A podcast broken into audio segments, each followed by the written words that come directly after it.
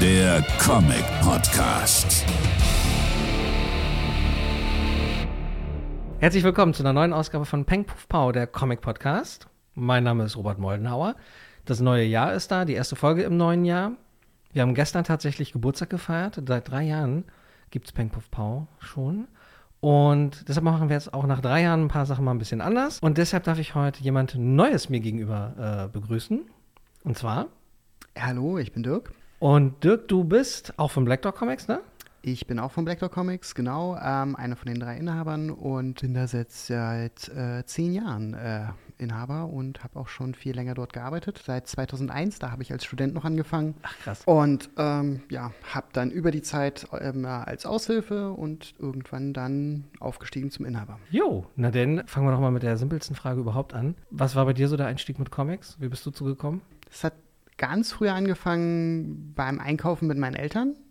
Da gab es im Supermarkt noch so diese kleinen äh, Marvel-Comics, so in DIN A5 mit ganz viel Spider-Man, ein bisschen Thor und so weiter. Ah. Diese Mix-Dinger. Condor war das, Genau. ne? Condor Verlagsgruppe, ich erinnere mich. Und das war immer so, immer wenn ich beim Einkaufen tragen geholfen habe, durfte ich mir einen Comic aussuchen. ja. Uh, Das war ganz cool. Und dann kam irgendwann diese eine Story, an die ich mich noch immer erinnern kann natürlich, wo im Spider-Man-Comic ein Crossover mit den X-Men war. Also die haben dich nicht wirklich getroffen, aber waren so hintereinander. mhm. Und dann habe ich das erste Mal so ein Team gehabt, wo einer irgendwie jemanden umbringen wollte, der andere ihn aufgehalten hat und ich mir dachte so, die arbeiten zusammen und doch gegeneinander. Das fand ich super spannend. Ja. Und dann bin ich in einen echten Comicladen gegangen. Krass. Ähm, darf, darf ich fragen, welcher Comicladen das war? Äh, damals war es grober Unfug. Ah, Und ähm, es war zeitlich super, weil, wie gesagt, ich war angefixt mit den X-Men. Das war genau 1990, als X-Men Nummer 1 rauskam. Das heißt, ich hatte einen fließenden Einstieg, konnte sofort Krass. einsteigen. Und sie hatten einen Sale an alten X-Men Classics, wo ich, glaube ich, 60 bis 80 Stück gekauft habe, damals für ein, eine Mark oder so. Und ähm, deswegen auch noch die ganzen Geschichten aus den, aus den 70ern eigentlich so mit ein paar Lücken äh, sehr schnell nachfüllen konnte. oh, krass. Und da hatte ich einen perfekten Einstieg. Ja, das, ja, da war ich ein bisschen spät dann, äh, mit 97, 98 oder so, aber krass, so lange schon, ey. Ich bin noch ein Tick älter, aber egal. Ein Mühe, ein Mühe, ne? ähm, ja, krass. Hast du die noch? Äh, ja, ich habe das, äh, also das Condor-Comic habe ich noch. Hm? Äh, das ist am Auseinanderfallen, aber das habe ich noch. Und natürlich die ersten X-Men-Hefte habe ich noch. Jeder hat X-Men Nummer 1, der das damals gekauft hat. Das ist immer noch das meistverkaufte Comic aller Zeiten im amerikanischen Comicmarkt. Echt jetzt? Immer noch. Wow, krass. Weil die damals sechs Cover gemacht haben, das damals wirklich jeder haben wollte. Es war Höhe der Zeit. Eine der letzten, der letzte Story Arc von Chris Claremont, ähm, eine der letzten Story Arcs von, mit Jim Lee noch. Ähm, das X-Men Nummer 1 bis 4 oder 5 war es äh, mit das Größte, was die damals hatten. Und X-Men Nummer 1 hatte halt ähm, ja, sechs Cover und ein Gatefold-Cover. Das Gatefold-Cover gibt jetzt demnächst einen ähm, als irgendwie Wiederauflage. ah, Diese äh, Facsimile Editions. Was heißt Gatefold? Äh, das heißt, dass es ausklappbar war, das Cover. Das war damals Ah, okay. super neu. Ne? Also es gab die sechs Einzelcover und dann gab es eine Version, wo die auf dem Cover zusammengedruckt waren und man das Ah. ausklappen konnte. Das, Und- das gibt es demnächst wieder neu. Gut zu wissen. Das wäre nämlich meine nächste Frage, weil auch ich natürlich Lücken habe, wie man eventuell auch äh, hin und wieder mitbekommen hat in den letzten drei Jahren. War das die erste X-Men-Serie unter dem Titel X-Men? Das ist so, genau. Davor hieß es immer Uncanny X-Men Mhm. und das war die erste ohne irgendwie was, einfach nur X-Men. Die ist dann später umbenannt worden in New X-Men, dann wieder X-Men, dann X-Men Legacy, dann wieder X-Men. Okay. Und dann ist sie irgendwann beendet worden. Geil. Und ähm, gibt es da sonst irgendwie noch Möglichkeiten, die Hefte zu bekommen? Also, aber ich meine, das wird jetzt Äh, wahrscheinlich. X-Men wieder Nummer 1, auch im First Printing, ist wahrscheinlich das einzige was du eigentlich in jedem Comicladen noch finden wirst, weil es, wie gesagt, das meistverkaufste Heft war. Okay. Dementsprechend ist es immer noch zu finden. Es ist auch quasi nichts wert, obwohl, gerade weil es das meistverkaufteste Ja. Heft war. krass. Siehst du? Solange es dir egal ist, welches Cover du kriegst. Nee, ich will natürlich alle sechs, aber gut, äh, da gibt es ja jetzt demnächst. Genau. Dann diese äh, da habe ich auch schon gesehen bei dem äh, Reprint, nehmen sie das Gatefold, also zum Ausklappen. Da sind dann alle bei. Ah, okay. Und kann man natürlich bei euch vorbestellen, nehme ich mal an. Äh, ja, stimmt. Das ist ganz frisch äh, jetzt im Previews, genau. Das heißt, X-Men ist auch so dein Steckenpferd? Äh, ist es so, genau. Ich habe wirklich seitdem nicht aufgehört, X-Men zu lesen. Ich glaube, ich habe eine Wolverine Ongoing-Serie mal ausgelassen von irgendwie 16 Heften, aber ansonsten durchgängig alles, wo ein X drauf ist, äh, auch äh, gelesen. Ähm, und dadurch hat sich ein bisschen Wissen angesammelt, ja. ähm, kann man so sagen. Seit 30 Jahren lese ich es und habe probiert, so viel Altes wie möglich nachzulesen. Und immer wenn es X-Men-Fragen gibt im Laden, bin ich derjenige, der gerufen wird. Ähm, sei es, äh, wann Jubilee aufgetaucht ist, äh, ob Broke wirklich mal böse war und so weiter und so fort. Ähm, da kann ich ziemlich viel zu sagen dann. Ähm, Oh, da werden viele Fragen auch von meiner Seite, glaube ich, auf dich zukommen. ja, und äh, insbesondere jetzt durch den Reboot. Ne? Es gab ja vor ah, zwei Jahren jetzt schon. Vier? Meinst du Hickman? Genau, der Hickman-Reboot war, Zwei- glaube ich, vor zwei Jahren. Das hat dem Ganzen wirklich äh, viel neue Ende gegeben. Muss dazu sagen, ähm, die X-Men waren das Größte in den 90ern, würde ich sagen, und natürlich in den 80ern. In den 2000ern ist es sehr viel ruhiger geworden nach Grant Morrison, der nochmal so Anfang der 2000er einen sehr guten Run hatte, aber danach ist die Qualität etwas runtergegangen, sage ich mal, und auch die Beliebtheit. Dann Mhm. kamen die Filme, wo die X-Men alle, also die X-Men-Filme waren noch gut, aber als dann Marvel richtig startete, wurden die X-Men so ein bisschen zurückgefahren, weil sie halt die Rechte nicht hatten. Das Mhm. hat dann nur Fox gemacht. Und die Qualität der Comics hat stark abgenommen über die späten 2000er, 2010er. Und ohne Hickman jetzt Anfang der 2020er ah, sah es gar nicht so gut aus mit den X-Men eigentlich in den Comics. Und das war sehr spannend. Also Hickman hat es wirklich mit neuer Energie gefüllt, da eine neue Idee aufgegriffen, alles nochmal so ein bisschen anders gemacht, einen guten Einstieg gemacht für Leute. Nicht einfach, aber einen guten Einstieg. Ja. Also am Anfang wirklich. Das äh, äh, wurde ja schon mal in einem Podcast hier aufgegriffen. ja. Ähm, Wir werden Und- nicht müde, müde trotzdem ihn immer wieder Äh, einfließen und das, Was äh, seitdem finde ich die Qualität auch wirklich sehr gut. Klar, es gab so ein paar Nebenserien, die nicht gut waren, aber seitdem läuft es gut und auch jetzt, wo Hickman eine längere Pause macht und niemand weiß, ob er und wann er zurückkommt, Hm. ist es ähm, sehr, sehr cool, was macht und was die anderen machen. Also ähm, die anderen, die es übernommen haben, haben gute Ideen, führen es gut fort und es macht richtig Spaß, wieder zu lesen. Das ähm, war zwischenzeitlich nicht so. Äh, wie ist denn das da jetzt so mit, den, mit, mit dem Reprint irgendwie von den, von den Trades? Ich weiß, das war in der Vergangenheit ja immer ein kleines Problem. Ich glaube, jetzt gerade sind sie wieder im Print, auch als Trade und nicht nur Mhm. als Hardcover. Ähm, das hat äh, lange nicht funktioniert, genau. Ähm, und ja, man muss immer so ein bisschen genauer gucken. Ähm, es ist so, dass ähm, die, diese fortlaufende Serie von allen X-Men Comics, es gibt diese komische Trade-Serie, Hm, Dawn of Ähm, X, ne? genau, Mhm. das funktioniert nicht so gut. Ich würde immer die Einzelserien in den Einzeltrades lesen und die sind auch meistens im Print. Okay, guter Hinweis. Ja, schade, da habe ich mit angefangen. ähm, ja, wir gucken mal, wie weit ich komme. Wie weit bist du gekommen bisher? Ich habe die ersten sechs Trades äh, Mhm. nach House of X, Powers of Ten. Und das ist ja nur Dawn of X. Davon gibt es ja, glaube ich, irgendwie 20 oder 21. Das, das ist das Problem, dass da von allen Heften was drin ist und das springt immer so und du hast halt keine ordentlichen Story-Arcs. Deswegen würde ich immer, ich, für jemanden, der neu einsteigt, danach raten zu sagen, okay, hol dir die X-Men-Serie als Trades, dann vielleicht Wolverine, vielleicht X-Force, was dich interessiert. Die erste Marauders-Serie ist super, die zweite ist okay. Das habe ich, äh, die, die ist mit drin im, im, im ersten Trade. Das ist ja, weil Kitty Pride kommt ja nicht auf die Insel. Genau, Sie, sie ja. kommt nicht durch. Ja. Ja. Weil sie, gut, das wird wahrscheinlich in der Story geklärt, ne? Ja, aber die Kurzfassung ist, dass sie ja diese Phasing Powers hat, das heißt, dass sie durch Gegenstände durchgehen kann. Das heißt, Mhm. ihre Moleküle sind irgendwie instabil und dadurch klappt das irgendwie nicht mit dem Tor. Ah, okay. Und das ist dann der Hauptgrund, warum sie die Marauders gründet, weil sie sagt, wenn ich sowieso immer mit dem Schiff kommen muss, weil ich nicht durch die Tore kann, dann kann ich auch die ganze Zeit Schiff fahren. Ja. Dann macht sie halt Missionen auf dem Schiff. Und es äh, ist super lustig und super geschrieben und ähm, ja, das ist großartig. Kann ich nur empfehlen. Und Kitty Pryde ist ein großartiger Charakter. Also hm. Habe ich immer nicht so wahrgenommen. Ne? Also das, äh, gener- das Urteam halt irgendwie immer großartig. Kitty Pryde ist halt in den 80ern das gewesen, was in der äh, Animated Series Jubilee dann wird. So der Ach. Wolverine Sidekick. Ja. Ähm, und das war das erste Mal, dass Wolverine überhaupt einen Sidekick hatte, so richtig. Ähm, und sie war am Anfang relativ, ähm, also ist wirklich eingeführt als junges Mädchen angekommen, Angriff von Sentinels, alles hier so schlimm. Und dann gleich auch irgendwie Hellfire Club. Also die ist durch alle Sachen erstmal durch, ne? Und dann aber durch Okay. Wolverine, Training zum Ninja und so weiter, irgendwie unter Ugun, so einem Lehrer von Wolverine, richtig krass ausgebildet worden. Dann natürlich in Kombination mit, ihrer, mit ihren Fähigkeiten ähm, ist sie ziemlich krass geworden. Dann wurde es irgendwie ruhig um sie, dann ist sie zu Excalibur rüber. Ähm, für mehrere Jahre gab es ja dann ähm, die englischen Ableger Excalibur mit Nightcrawler, ähm, Captain Britain und so weiter. Da gab es mehr.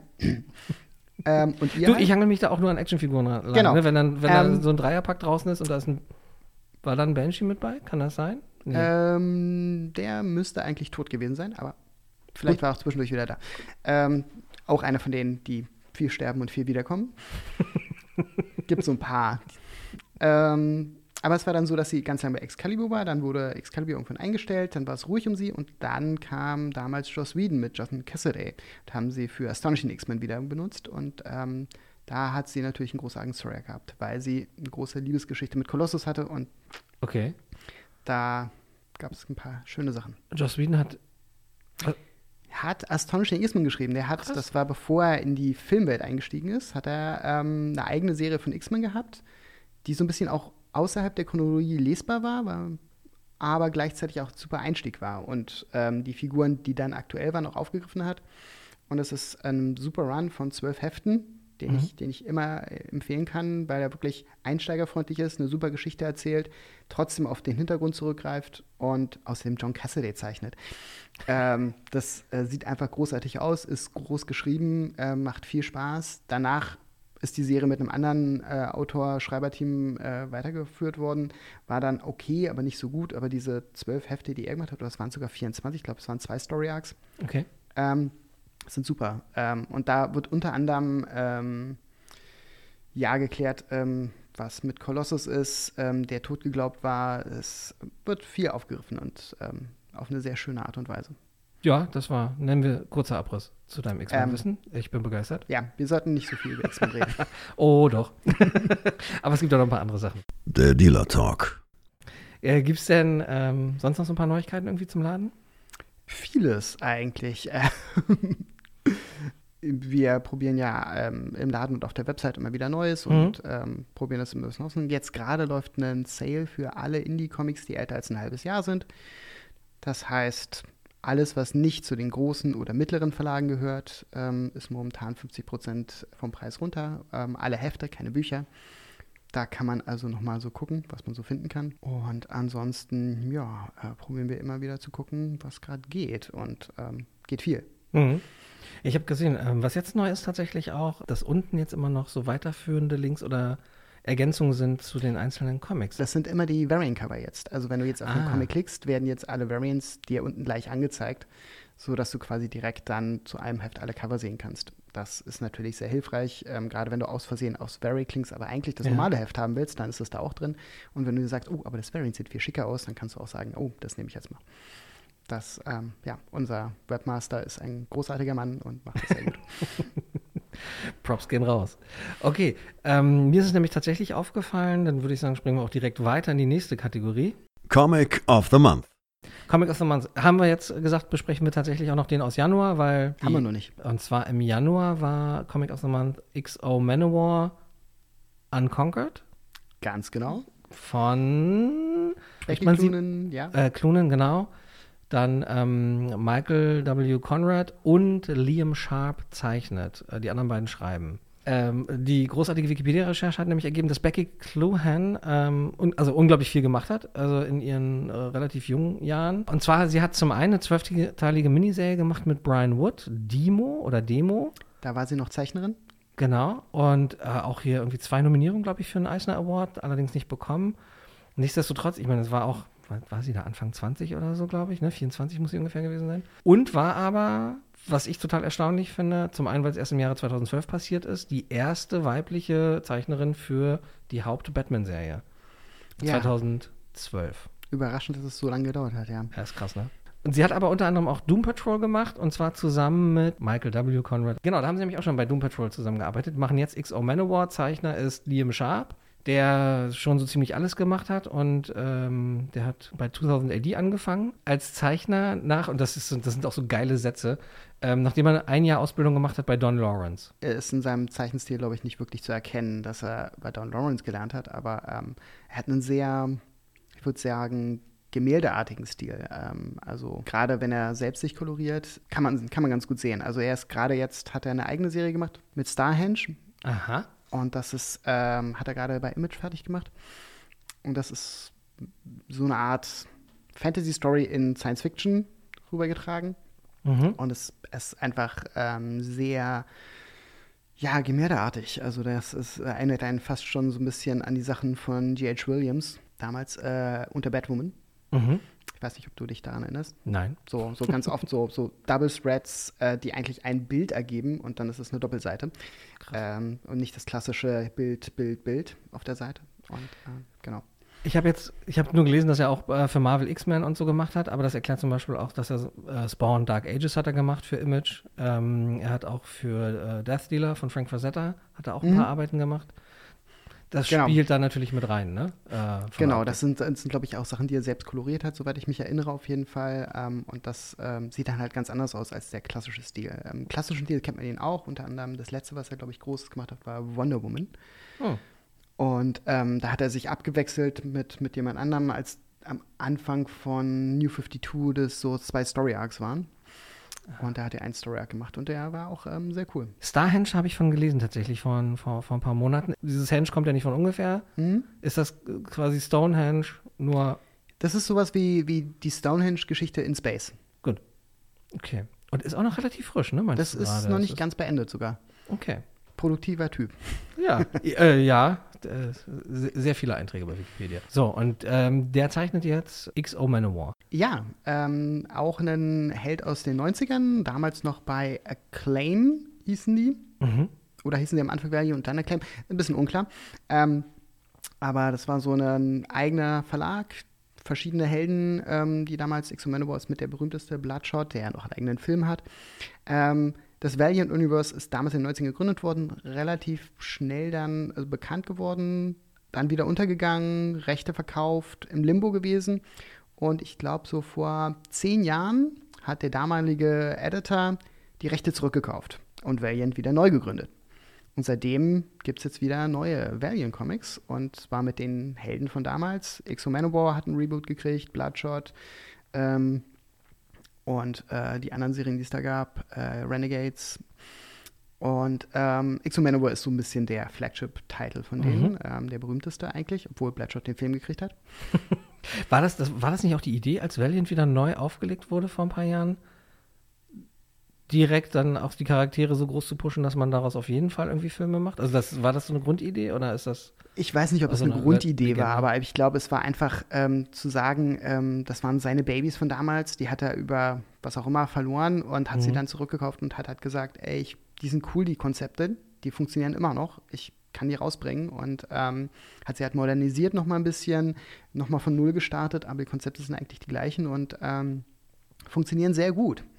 Und das war auch damals aber schon ein eigenes Studio oder war das mit bei Image mit drin? Äh, also Ähm, es war ein eigener Verlag, der dann aufgekauft worden ist und dann ist wiederum, glaube ich, der Mutterkonzern pleite gegangen. Also es war ein bisschen Mhm. schwierig, äh, weil die wurden von irgendeinem Spielzeughersteller gekauft und dann ähm, Hm. ist es untergegangen. Das ist immer nicht so gut. Ähm, ich schaue da auf euch, Hasbro Visit of the Coast. Ähm, Was? Seit, äh, Seitenhieb. Ähm, Den musst du erklären.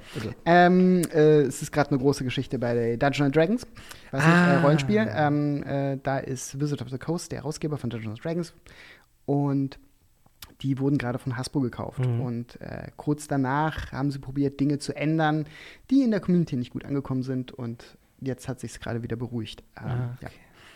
Nee, ich kriege das immer nur so am Rande mit, weil Actionfiguren.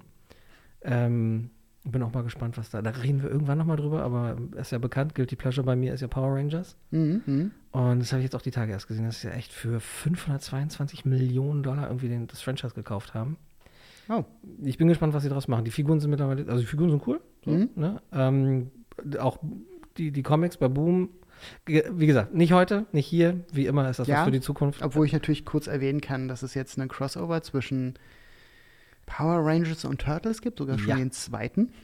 Überraschenderweise. Ich, ich war überrascht, als ich gelesen habe, der zweite kommt, weil ich hatte den ersten verpasst. Gut, dann reden wir jetzt doch drüber. Ja, äh, die erste Ausgabe ist schon draußen. Und da haben wir nämlich auch dieses Gatefold, heißt das, ne? Mhm, genau. ist es, weil es gab eigentlich, was hattest du mir gesagt? Äh, ich kann entweder auch vier oder fünf oder sechs Einzelcover kaufen Stimmt, ja. oder diese Ausgabe mit den eingeklappten Covern. Sie beziehen sich auch äh, auf das erste Crossover. Ich bin gerade am überlegen, weil das, ich weiß, wir haben ein bisschen in der Datenbank gesucht, weil das erste hieß irgendwie TMNT und MMPA oder das jetzt heißt MMPA, TMNT, Volume 2. Egal, ihr findet es aber auf jeden Fall und das Trade kann man auch noch nachbestellen vom, vom ersten Run. Ja, genau. Äh, das ist immer ein bisschen schwierig, ähm, weil meistens werden sie abgekürzt, gerade wenn die Titel sonst zu lang wären, denn Mighty Morphing Power Rangers vs. Teenage Mutant Ninja Turtles ist ein sehr langer Titel. Ich verstehe das Problem nicht. ja, aber ähm, ist relativ easy zu finden bei euch. Also von daher. Ähm, gut, aber zurück, XO Manowar, jetzt Ja. neu. Ähm, Genau, der hatte jetzt schon, ich glaube, das ist, Valiant macht immer wieder so, also am Anfang haben sie eine lange Ongoing-Serie gemacht, die lief dann irgendwann zu Ende und dann haben sie angefangen, immer so in Story-Arcs-Serien zu rauszubringen. Ähm, das machen sie von allen Serien gerade so, sodass es nicht so viel auf einmal ist. Das heißt, die machen immer wieder Pausen für jeden Charakter, gerade wenn so ein Story-Arc abgeschlossen ist und jetzt hat er wieder eine längere Pause gehabt. Und jetzt ähm, geht es halt weiter damit. Und ähm, Manowar, mal kurz zur Erklärung, einfach damit man so danke. weiß, der ja, Charakter ist ein Visigoth, sprich ähm, irgendeine Form von germanischer äh, äh, Stamm äh, zur Zeit der Römer, Mhm. der gerade von den Römern angegriffen worden ist, als Germanien überfallen worden ist, im Krieg mit Rom liegt. Und dann kommen Außerirdische vorbei und klauen ihn und ein paar seiner Landsleute und fliegen in den Weltraum. Werden dort als Sklaven benutzt. Okay. Er macht einen Slawenaufstand à la Spartacus. Und der funktioniert nur so gut, weil er so eine Rüstung trifft. Die Rüstung, die ist Exo Manowar-Rüstung letztendlich, Mhm. die die Außerirdischen irgendwie nicht benutzen können. Warum Mhm. auch immer. Mhm. Und aus irgendwelchen Gründen, die Rüstung sagt sich, okay, du bist cool. Und das ist dann so wie der neueste Iron Man, dreht sich einmal eben rum, legt es sich an, verbindet sich mit ihm so ein bisschen und gibt ihm halt Möglichkeiten zu fliegen, äh, äh, im Weltraum zu atmen, Sachen zu schießen, Flammenschwert, was nicht alles. Okay. Also, Und also ein damit- bisschen so äh, Worthy-Faktor. Äh, Genau, und damit schafft er es dann halt, ähm, ja, den Aufstand zu, zu schaffen und letztendlich ähm, mit seinen Leuten zurück zur Erde zu kommen. Nur um herauszufinden, dass in der Zeit über 1000 Jahre vergangen sind und wir in der Jetztzeit sind. ah. Blöd. Und dann hat man da diesen, ähm, in Anführungszeichen, Wikinger, ist ein Germaner, kein Wikinger, ich weiß, aber so ein bisschen in der Richtung, in einer außerirdischen, mächtigen Rüstung in der Jetztzeit. Mhm. Und damit hat man so viele Faktoren, die eigentlich gegeneinander reiben, ähm, dass das halt daraus äh, sehr viel rauszieht. Ähm, am Anfang ist es, glaube ich, darum ging es darum, dass er seinem Volk, das er jetzt zurückgeholt hat, irgendwo einen Platz auf der Erde sucht, wo sie leben können. Mhm. Und naja, dann geht er erstmal irgendwo hin und sagt halt, so, das ist jetzt euer Land. Und dann sagt das Land wiederum, wo er hin ist, "Hm, das ist ein bisschen doof, wir sind hier schon. naja, äh, das, das klärt sich dann irgendwann und dann arbeitet er mit den Regierungen zusammen und, und so weiter. Es baut sich dann langsam auf. Und ich glaube, bei Unconquered, jetzt der neuen Serie, Mhm. geht es darum, dass er wieder zurück in den Weltraum geht und da wieder Action hat. Ganz lange war er jetzt auf der Erde gewesen. Das, ah, okay, das war immer, hat sich immer auf der Erde. Das klingt tatsächlich gar nicht so. Ich hätte nicht gedacht. Also sind die Geschichten dann auch mit diesem, mit dieser Tiefe an den Konflikten dann auch erzählt? Oder ist das.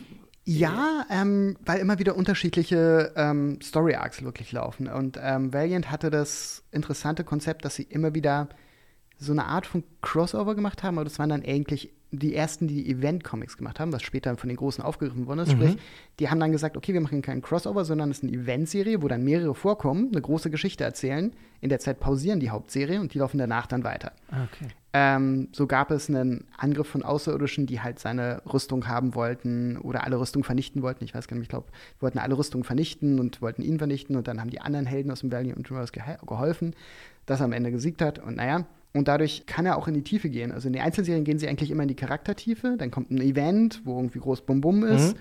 Und dann können sie wieder in die Tiefe gehen mit den Charakteren. Und dieser Wechsel funktioniert eigentlich ganz gut. Ja, es war jetzt ein bisschen ruhiger bei Valiant eigentlich. Ähm, so viel lief, glaube ich, in gratis Zeit nicht. Die haben eine Pause gehabt. Vielleicht auch durch, naja, in den letzten zwei Jahren gab es Mhm. bei einigen Sachen pausieren. Ähm, es gibt mehrere Kleinverlage, die einfach in den letzten zwei Jahren gar nichts rausgebracht haben, außer Reprints. Und ähm, die haben jetzt gerade mit Shadowman und Bloodshot wieder angefangen. Und jetzt kommt Exo Manowar zurück. Und seine Abenteuer sind halt größtenteils auf der Erde gewesen, aber auch immer wieder in Space, immer wieder Verbindungen mit Außerirdischen. Ich glaube, in irgendeiner, also recht früh sogar, also überraschend früh, äh, geht er auch zurück zu den Leuten, die ihn versklavt haben und, und vernichtet deren ganze also Zivilisation quasi. Also wenigstens deren Okay. Führungsriege.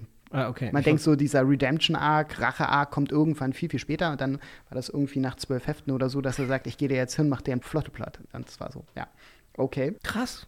Krass. Ähm, hab, wilde Geschichte. ja, ich habe das. Ähm, Wie immer, beim Previews durchblättern nimmt man das ja immer nur so irgendwie, ne, am Rande war und. Ja, ich äh, hatte das Glück, dass ich äh, einfach damals bei der ersten neuen Serie in den 2010 oder so einfach eingestiegen bin und dann auch dabei geblieben bin. Gerade bei dem Charakter. Nicht allen Valiant-Charakter Charakteren, aber bei dem schon. Und fand ihn spannend und der, ja, es funktioniert gut. Und der, also das letzte, was jetzt war, da war irgendwo in Brooklyn und hat sich da so ein bisschen versteckt und hat probiert, den Leuten da zu helfen, während ein Multimillionär probiert hat, ihn für seine Zwecke zu missbrauchen. Mhm. Das war auch ganz spannend. Werde ich mir auf jeden Fall mal angucken. Ja, ohne Flachs. Also es ist äh, gut, dass wir den hatten. Im Januar, jetzt haben wir Februar. Ganz frisch gibt es jetzt einen neuen Comic of the Month und zwar World Tree. Und weil wir die Dinge immer nicht so einfach machen wollen, Tree hinten Doppel-E ist dann äh, als 33 geschrieben. Was einem schon so sagt, dass das Ganze irgendwie mit dem Internet zu tun hat. Bestimmt. Zahlen als Buchstaben zu benutzen, ist ein Ding, was immer auf Technik hindeutet. Okay. Äh, kannst du was. Äh, Äh, Worldtree, ähm, ich ganz grob, also ist ja noch nicht raus, nur eine Ankündigung, ähm, aber ich kann grob sagen, es geht darum, dass es das Andernet gibt unter dem Internet und das irgendwie eigentlich der Unterbau fürs Internet ist und ähm, das irgendwie ein Eigenleben entwickelt und ein paar Hackern das Ding schnell irgendwie einsperren und unterdrücken mhm. und dann ein paar Jahre später merken, dass das wohl nicht ganz geklappt hat und dann beginnt die Story, soweit ich das mitgekriegt habe. Ja. Und quasi, ja, die dunkle Seite des, äh, der dunkle Untergrund vom Internet quasi ein Eigenleben hat oder sowas. Genaueres weiß man natürlich nicht. Ja. Aber ähm, spannende Leute, die das machen. Ja, ähm, unter anderem. Achso, ja, natürlich. James Tinian, der Vierte, The Ja. Fourth, äh, schreibt das Ganze. Genau. Der ja sich in den letzten Jahren auch, also er war sehr umtriebig in den letzten Jahren. Also er hat auf jeden Fall Batman gemacht, Genau. weiß ich. Ähm, Davor Detective, also ich ich überlege gerade, tatsächlich auch schon, schon länger, also äh, hier beim New 52 Run war da, glaube ich, auch schon mit dabei, ne? der hat da, ich glaube, da mit Detective angefangen. Ich Mhm. weiß nicht genau, ob es direkt am Anfang war, aber ähm, er hat sehr lange Detective gemacht. Weiß ich jetzt auch nicht. Ähm, und hat dann nach Tom King äh, Batman übernommen, genau. Und das war auch ein Story-Run, der sehr gut ankam. Gerade weil Tom King ein bisschen kontrovers aufgenommen worden ist. Gerade ge- gegen Ende waren die Leute nicht so glücklich damit. Wenn wir mal von Tom King und gegen Ende sprechen, ist das die Hochzeitsgeschichte? Ja, genau. Ähm, ich muss ja zugeben, ich fand den Tom King Run eigentlich ganz gut, bis auf das Hochzeitsheft. Das war das eine Heft, was ich schlecht fand. Ähm, ich fand, die Idee, die er hatte, war okay. Hm? Das kann man machen, aber die Umsetzung war furchtbar. Weil das so ein typisches, wir haben eine Nummer 50, wir kündigen eine Hochzeit an und dann lassen wir irgendwie jeden eine Seite zeichnen und probieren Mhm. daraus eine Story zu machen. Das klappt nie, habe ich das Mhm. Gefühl. Ähm, dadurch hat, entsteht kein richtiger Erzählfluss und die Idee einfach zu sagen, okay, es kommt nicht zur Hochzeit, ist nicht neu, kann man machen. Hm. Ähm, aber dadurch, dass das so als Jubiläumsheft aufgebaut war, hat das halt nicht funktioniert vom Aufbau her für mich. Und ich glaube, das hat viele gestört. Ich glaube, wenn es ein normales Heft gewesen wäre, von mir ist eine 50 Doppeldick besonders, Hm. aber von einem Zeichner, der das ordentlich durchzeichnet und die Geschichte auf, in einem Stil erzählt, dann wäre es vielleicht besser angekommen. Weil die Idee grundsätzlich zu sagen, irgendjemand setzt Catwoman in den Kopf, dass, dass das keine gute Idee ist, dass er nicht Batman sein kann, wenn er sie heiratet, was grundsätzlich die Aussage war. Hm. Äh, sie geht einfach nicht zur Hochzeit hin, weil sie denkt, dass sie sonst der Welt Batman wegnimmt. Und das ist keine schlechte Idee und ihn dann Mhm. quasi so ein bisschen durch die Trauer durchgehen zu lassen, bis er sich dann zusammenrafft und sagt, okay, ähm, ich probiere es nochmal äh, irgendwie an sie ranzukommen, was er dann witzigerweise nicht mehr in der Hauptserie machen darf, sondern in dieser Nebenserie, Die- Batman und Catwoman, Gen die dann genau. wieder von Tom King geschrieben wird, weil er da seinen Story Arc beenden darf, nachdem er dann so ein bisschen von der Hauptserie gekickt worden ist. Und das ist dann aber nicht mehr Con Continuity, Das oder? ist dann Weil Black nicht mehr Label? Continuity, weil äh, offiziell sind sie einfach getrennt, haben nicht geheiratet und ähm, in dieser Story heiraten sie dann am Ende wirklich. Spoiler Alert. ähm, aber ich glaube, es ist nicht Continuity, weil äh, das ist ein bisschen schwer zu sagen, weil es gibt die Catwoman-Serie, es gibt die Batman-Serie und da sind sie nicht verheiratet und dementsprechend, ähm, Hm. ja. Das war der, das war nach 52, ne? Das war dieses ähm, Das war alles im Rebirth, ne? genau, Ja. ja. Und äh, da hat Timian sich einfach, als er so ein bisschen das danach aufgegriffen hat, einfach gute Spuren ähm, verdient. Er hat gute Story Arcs gemacht, hat äh, klassisch Helden zurückgeholt und hat quasi das so erzählt, wie die Batman-Fans es wollten, sage ich mal. Ich sage jetzt nicht, dass Tom King das nicht so gemacht hat, aber beide sind für sich gut, aber ganz unterschiedliche Formen von Batman und Batman-Erzählungen. Und deswegen kam Tinian wahnsinnig gut an. Hm, okay. Genau, äh, er schreibt und äh, Zeichner ist ähm, Fernando Blanco. Genau. Ähm, Sagt. gut. der hat äh, auch ganz lange Detective Comic gemacht. Ich glaube auch mit, äh, weiß gar nicht, ob mit Tinian zusammen oder nach. Nee, ich glaube mit jemand anderem. Aber ähm, die werden sich ähm, so ein bisschen kennen, denke ich mal, auch wenn sie das nicht zusammen gemacht haben. Äh, Habe ich zum witzigerweise noch nicht gelesen, liegt ganz oben auf meinem äh, Lesestapel gerade. Da gibt es nämlich ein schönes Hardcover, was gerade rausgekommen ist zu. Und das werde ich demnächst lesen. Ist ja wahrscheinlich auch eine zusammenhängende Geschichte, ne? Die, Äh, es sind sogar zwei zusammenhängende Geschichten in diesem Hardcover, weil ähm, zu der Zeit in Detective zwei Geschichten erzählt wurden, die dann im Hardcover zusammengepasst worden sind. war das. Ist das das, wo sie auf einmal dann angefangen haben, jede Woche ein Heft rauszubringen? Nein? Nee. Nee, das war noch danach. Okay. Aber ja, die Zeit hatten wir auch. Mhm. Ähm, davon sind sie abgekommen. Das war auch nicht. Ich glaube, es war die Zeit, wo sie ähm, das Heft dicker gemacht haben jetzt und immer zwei Stories drin hatten. Mhm. Das ist jetzt allgemein ein Trend bei DC. Hefte werden dicker und haben eine Main Story und eine Backup Story. Ähm, kommen trotzdem monatlich raus, aber ähm, sind natürlich auch teurer, wenn sie dicker sind. Mhm. Mal gucken, wie gut das funktioniert. Ne? Ähm, äh, DC hat ja immer schon mit Formaten sehr viel ausprobiert Mhm. Und ähm, haben das Magazinformat mit den ganzen Black Label Comics äh, zurückgebracht, das tot geglaubt schien. Und ähm, jetzt probieren sie es einfach mit äh, dicker mehr und trotzdem irgendwie Hauptserie. Ne? Alles, was Batman in sich hat, verkauft sich besser. Dementsprechend mehr Batman. Wöchentlich hat nicht so gut geklappt, dementsprechend jetzt dicker. Nee, schon gar nicht, wenn die, was, 4,99 gekostet haben oder so, glaube ich auch, ne? Das war bisher jetzt so. Wir sind mittlerweile bei 5,99 für ein Batman-Heft. Mhm. Ähm, wenn du dann auch noch das Variant im Cardstock holst, 6,99. Äh, wird langsam. Mhm. Ja.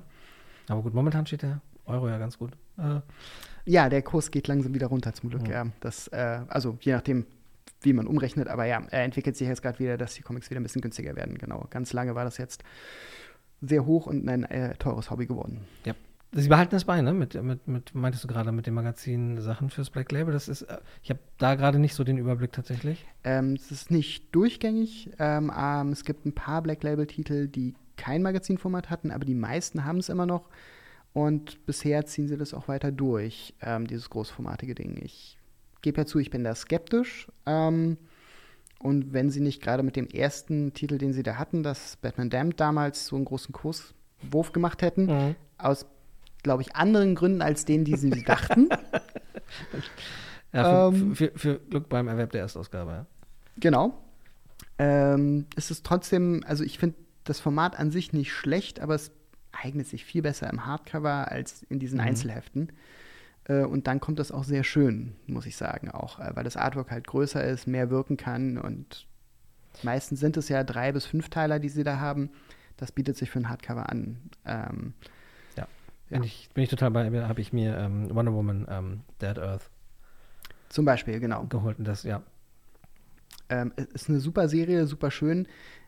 Das Magazinformat ist, ist großartig, aber in diesen dünnen Einzelheften nur bedingt hilfreich im Lesen und im Aufbewahren auch. Also Ja. für den Sammler ist das nicht so einfach. Da werden wir auch oft gefragt. Es, ja, wir haben auch Magazinhüllen, ähm, muss man ein bisschen nachfragen, immer, die sind nicht mal lieferbar. Aber Mhm. wir probieren da immer auch hinterher zu sein. Cool. Dann haben wir noch, ähm, was, was mich auch immer wieder erstaunt ist, das hatten wir nämlich bei Exo Manowar zum Beispiel nicht. Da haben wir zwei Autoren und äh, Liam Sharp, der zeichnet und wahrscheinlich dann auch koloriert, nehme ich mal an. Ja, der macht das immer selbst. Hier haben wir einen extra Koloristen, Mhm. Jordi Belair. Mhm. Der macht schon seit Jahren das und ganz viele Sachen. Ich kann jetzt nichts eigentlich aufzählen, aber es ist eine von den Leuten, die man kennt, wenn man Koloristen kennen würde. Ich kenne mich da auch nicht perfekt aus, aber es ist natürlich der klassische Aufbau, ne? Zeicher, ähm, Inker und Kolorist zu haben. Ähm, ganz oft ist es mittlerweile, dass die Zeichner sich selbst inken, weil es ähm, fast alles ja mittlerweile digital gezeichnet wird. Die wenigsten zeichnen noch auf Papier und müssen dann eine Inker drüber laufen lassen, sondern es wird meistens eigentlich am Rechner gezeichnet und dann brauchst du nicht mehr inken, aber du hast einen extra Koloristen immer noch. Ah, okay. Das ist relativ normal eigentlich und das ist eher die Ausnahme, dass es wie bei Liam Sharp ist, dass er sich selbst koloriert, das kommt eigentlich seltener vor. Es ist immer spannend, wenn die Leute sich selbst kolorieren, weil das immer ein bisschen weicher wird dadurch. Ähm, ich weiß nicht, ich habe das bei einigen Zeichnern schon gesehen. Ich ähm, finde zum Beispiel Umberto Ramos. Ich finde den von anderen Leuten koloriert immer sehr flach. Hm? Und der hat eine Serie bei Dark Horse damals gemacht. Ähm, Redemption, glaube ich. Ähm, oder Revelation, egal. Ähm, Gucken wir, recherchieren wir nach. ähm, genau, kann noch eingefügt werden. Auf jeden Fall, da hat er halt selbst gezeichnet und ohne Inking sich selbst koloriert. Und das sah super aus. Und das war das Beste, finde ich, was er jemals gemacht hat, einfach. Also, persönlicher Meinung. Ich mochte seinen Stil auch. Der hat Spider-Man damals, glaube ich, gemacht, zusammen mit äh, Straczynski. Genau, Ja. ähm, das, äh, ja, genau, kann gut sein, genau. Ähm, da hat er, glaube ich, einen sehr guten Koloristen gehabt. Und es gab irgendwo zwischenzeitlich Sachen, die ich von ihm gesehen habe, mit einem Koloristen, der sehr flach gearbeitet hat und dann wirkt das halt alles sehr flächig und das sehr altbacken. Und das finde ich nicht so schick. Krass. Ähm, aber das ist der normale Aufbau natürlich, dass du halt einen, jemand anderen hast, der kostet. Und es Mhm. gibt Koloristen, die einfach, ähm, ja, einfach das Artwork wirklich besser machen. Äh, ich weiß jetzt die Namen nicht, aber äh, ich weiß, dass in den frühen 2000ern ein Kolorist angefangen hatte, der dann später eigene, ähm, eigene Cover gemacht hat. Ähm, Isanov oder so hieß er. Der hat zwischenzeitlich fast alle von, von den Marvel-Comics irgendwie koloriert zwischendurch und war großartig, weil dem Ganzen wirklich Plastizität gegeben hat. Mhm. Äh, Koloristen sind unterschätzt, sind wichtig ähm, und ich finde es schön, wenn in den äh, Credits auch die erwähnt werden. Ähm, das ist, ist, ist gut, weil die sind äh, sehr unterschätzt. Ja. Und holen manchmal doch noch mehr, mehr Sachen raus. Ja, das war mir eine lange Zeit lang auch nicht so bewusst, ne? dass es halt wirklich auch bis zu drei Leute sein können, die da äh, an der Zeichnung sitzen. Das ist schon abgefahren. Gerade weil, also ich kriege das nur mit immer bei Instagram über äh, von Greg Capullo, weißt du, da, die, die, diese Bleistiftzeichnungen, die dann immer so blass sind und dass da wirklich jemand gibt, der dann, so doof das jetzt gerade klingt, das nochmal nachinkt, also ne, die Linien Mhm. nachzeichnet quasi, damit natürlich auch den Stil schon wieder verändert und dann kommt halt nochmal jemand drüber und, äh, und koloriert das Ganze. Das ist, sollte man tatsächlich nicht unterschätzen, ähm, wie, wie viel Liebe und wie viel Arbeit da halt wirklich drin steckt. Ja, ja. Dass ähm, das halt auch unterschiedliche Sachen sind. Ich meine, äh, ich kenne das tatsächlich nur von DC, die dann ja auch äh, Hefte nur mit äh, den Bleistiftzeichnungen rausbringen. Sehr anstrengend. Äh, das stimmt, die anderen machen das seltener. Ähm, es gibt bei den Indies das auch hin und wieder noch, dass, dass du nur die Bleistiftzeichnung kriegst und Mhm. das sieht halt auch super aus. Ähm, da fehlen dann ganz oft Details natürlich. Ne? Also man kennt das so von den ganz klassischen Bildern. Äh, Wenn irgendeine Sache schwarz ist, dann werden da nur so drei X reingemacht, weil da keiner schattiert, sondern dann werden da drei X reingemacht, dann weiß der Inka, okay, das wird schwarz. Und dann sieht das in der Bleistiftzeichnung natürlich alles sehr weiß aus. Auch Ja. wenn es vielleicht ein sehr dunkles Comic ist. Ähm, aber ihr wollt natürlich nicht quasi mit dem Bleistift irgendwann überall rüberdingen. Und ähm, ja, manche Inka haben auch wirklich Zeichner verbessert. Also ich, ähm, es gibt so ein paar Zeichner, die sind gut, aber durch die Inka richtig genial. Also zum Beispiel Ja, Jim okay. Lee zeichnet, äh, hat immer den gleichen Inka, Danny Miki, der auch äh, wirklich auch mit vielen zusammenarbeitet. Aber Jim Lee wird seit Jahren, Jahrzehnten fast schon nur von Danny Miki geinkt. ah, krass. Ähm, die sind ein festes Team. Und es gibt da ein paar solcher Teams, die immer zusammenarbeiten. Der hat Ja. mit Dwayne Turner damals Curse of the Spawn gemacht.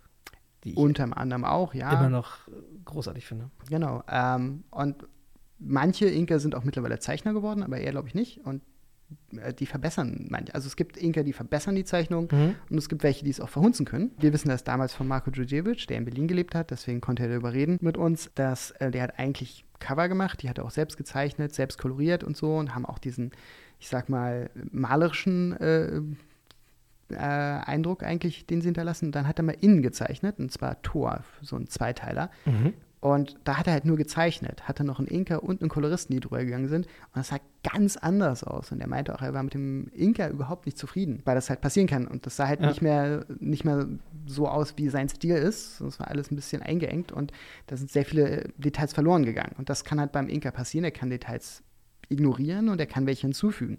Ein guter Inker probiert nur, das so zu machen, wie es der Zeichner halt haben will und fügt Sachen hinzu, die, die passen und ja, dann ergänzt sich das gut. Und gute Inker können das, wie Miki zum Beispiel. Ja. Krass, das ist Und auch Bel Air.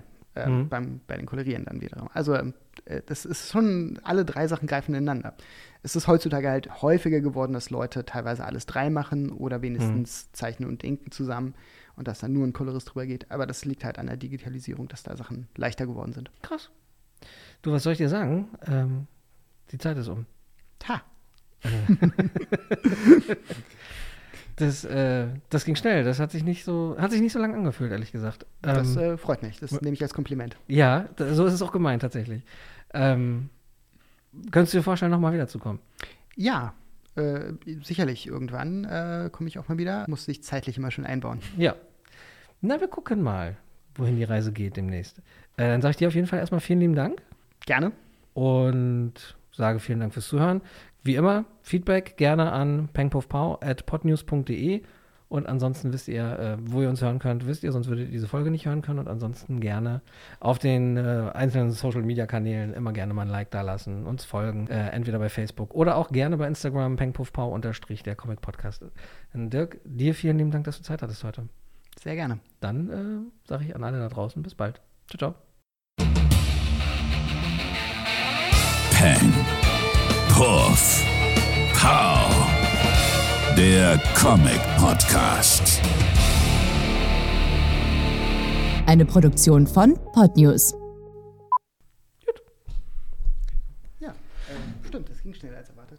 Ich war, war auch ein bisschen erschrocken jetzt gerade.